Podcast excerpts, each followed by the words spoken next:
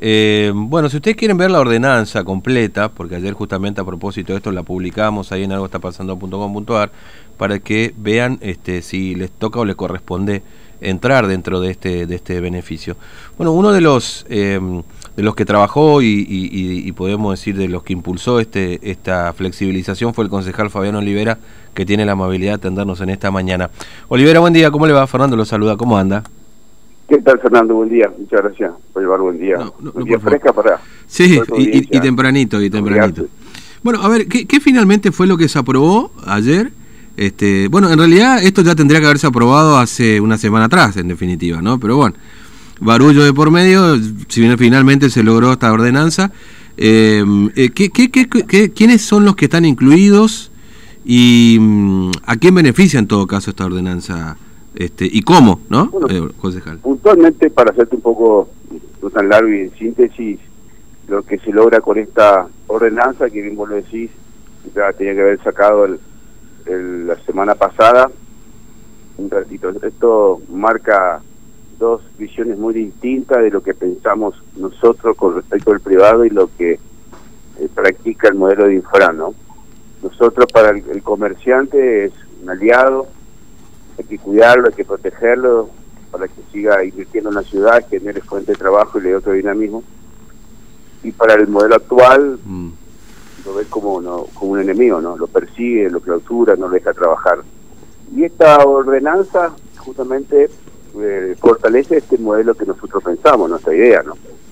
De que el, modelo, de que el privado hay que cuidarlo. Cuando hablamos de cuidarlo es la forma de flexibilizar los pagos, o sea, que el privado vaya a la municipalidad y diga, vaya a la deuda mm. que tiene, cómo pagar, si debe 10 mil, decir, bueno, yo puedo hacer una entrega de tanto o hasta 24 cuotas de tanto.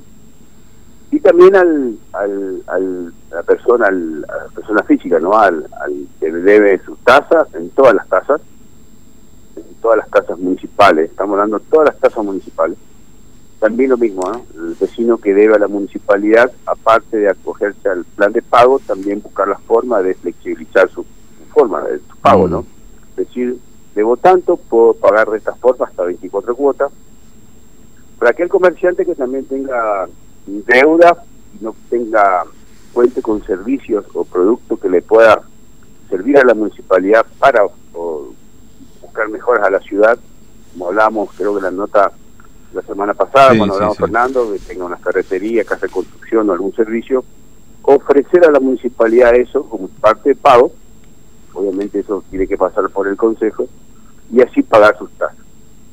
Esta ordenanza también habla de que, bueno, los rubros que no han sido hasta ahora habilitados por la mesa del COVID, por el gobierno provincial, ¿no? gimnasio, hotelería, mm. cafetería, bares, salones de fiesta, ser condonado y no pagar tasa desde el 20 de marzo hasta el 31 de diciembre.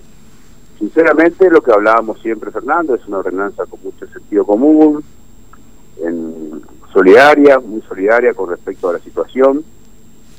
Y la verdad que, más allá, bueno, pero salió después de cinco meses, ¿no? porque lo veníamos hablando nosotros en la sesión, decíamos, íbamos tirando distintas ideas como por ahí ayudando al comercio que todos los días cerraba y el gobierno provincial no, no, daba ni una pista de cómo, cómo seguir. Entonces creo de que, bueno, no sé, siempre dije, no, estamos acá en Formosa, no hay fase de cuarentena, acá hay capricho de cuarentena, no, no hay que decir en qué, en qué parte del capricho estamos y la verdad que hay cosas que todavía en la ciudad no podemos creer que se esté practicando. Mm. Ahora, eh, sí, eh, llevando adelante. Le, hago una pregunta, concejal. Este, hay Claro, porque acá en la ordenanza por lo menos no, no, aparece, en todo caso, no sé si esta es una facultad que tendrá el, Ejecutivo Municipal, este, de, porque por ejemplo puede ser que algún supermercado pueda llegar a tener, porque entre algunas de las cosas se dice que claro, para entrar dentro de este plan de flexibilización son deudas que tengan a partir del, de, de este inicio de la cuarentena, es decir, 20 de marzo, pero que no deben tener deudas hasta el 20 de marzo. Este es uno de los requisitos, en definitiva.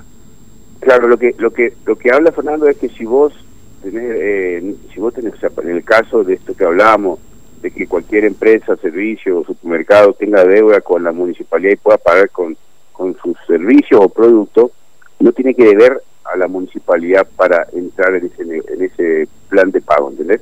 Mm. viene Fernando López, tiene una ferretería y dice, bueno, yo quiero pagar con palas a la, a la municipalidad para la cooperativa, vos lo que no, no hay ningún problema, pero vos no tenés que tener deuda eh, hasta el 20 de marzo. ¿Me explico? Sí. Claro, sí, sí, sí, por eso. Eh, eh, es, es una condición este el de no tener deuda el 20 de marzo para ingresar dentro del plan. exactamente, exactamente, sí, sí, sí, sí, hasta el 20 de marzo. Sí, por supuesto. A partir de ahí vos te, te acoges, te al plan de flexibilización y en el caso de este, este, como trueque de servicio, ¿no? O sea, vos pagás por servicio o producto para tu deuda. Mm. Este, y es deuda al 31 de marzo, eh, perdón, al 31 de diciembre. hasta el 31, perdón, hasta el 31 de diciembre, hasta, bueno, hasta el final de año. Claro. Me parece que, bueno, eso fueron algunas... Sinceramente esta ordenanza no sale la semana pasada, eh, netamente por un capricho, y porque solamente faltaba definir hasta hasta qué cantidad de cuotas se podía hacer nomás. Mm. Nosotros se agregó 24 cuotas, hasta 24 cuotas, así que mm, nada más allá de, todo esto, de, esta chicana política, insisto Fernando, nosotros marcamos bien la diferencia con este proyecto de ordenanza, las visiones que tenemos con, respecto al, al cuidado, obviamente hay que cuidarlo, protegerlo, todavía hasta, hasta ahora hay privados que no han sido recibidos por la mesa del COVID o a un, ningún tipo de respuesta por el gobierno provincial y, hoy hay una angustia de resignación eh, por cerrar. Hay rubros que, han, cerrado para no volver más.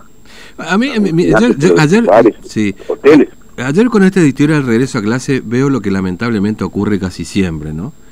Eh, que al privado se le exige un montón de cosas, ¿no? Porque muchos privados que después finalmente pudieron habilitar, o, actividades en realidad que se pudieron habilitar en todo este proceso, le pidieron el protocolo de esto, el protocolo de esto, firmaron este convenios de responsabilidad para habilitar comercio, etcétera, etcétera, ¿no es cierto? Y resulta que de un día para otro se abren las escuelas, está bien, no en capital, en los centros urbanos, y hasta ahora no conocemos cuál es el protocolo. En definitiva, el Estado hace lo que este no, no, no, a ver, el Estado no hace lo que le, sí le exige que hagan al, sector privado. Esto es lo que quiero decir, digamos, ¿no? En este contexto. Es decir, eh, a un montón de privados le exige un montón de cosas que después el propio Estado no las cumple, en definitiva, ¿no? Entonces, esto es un poco este, el resumen de lo que usted nos dice, digamos, ¿no? Bueno, ahí se cortó la comunicación. Este, estábamos hablando con el concejal Olivera, no sé si ya cortito y ya cerramos, porque eh, esto es lo que le quería comentar en esta mañana, ¿no? Lamentablemente a veces el Estado, eh, que es el primero que debería cumplir muchas de las exigencias que hace el propio Estado, es el que después no cumple, ¿no?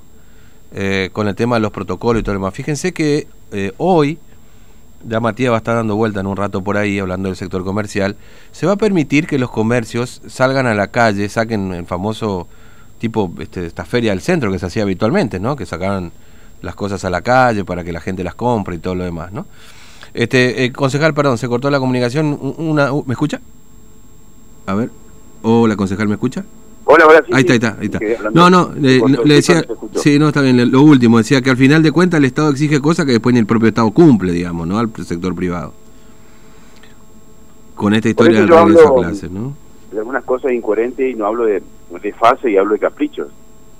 justo estaba, te estaba escuchando como hablaba de, bueno, inician las clases, todavía no hay reunión familiar, eh, permite que nos juntemos las clases y uno con la compañera. Eh, capricho de no haber recibido a los privados o algunos sectores que hasta el día de hoy no fueron eh, poder trabajar. Entonces, más después de 50 días de cuarentena, yo creo que hay que empezar a aplicarlo. Un protocolo en muchos rubros, pero bueno yo hablo de que capricho 1, capricho 2, capricho 3. Mm. cosas no hay, no hay fácil. Eh, concejal, gracias por atendernos, muy amable, que tenga buen día. Un, abrazo, hasta luego. Bueno, eh, acá justamente me pregunta un oyente. Me dice, buen día, Fernando, preguntar al concejal Olivera cuándo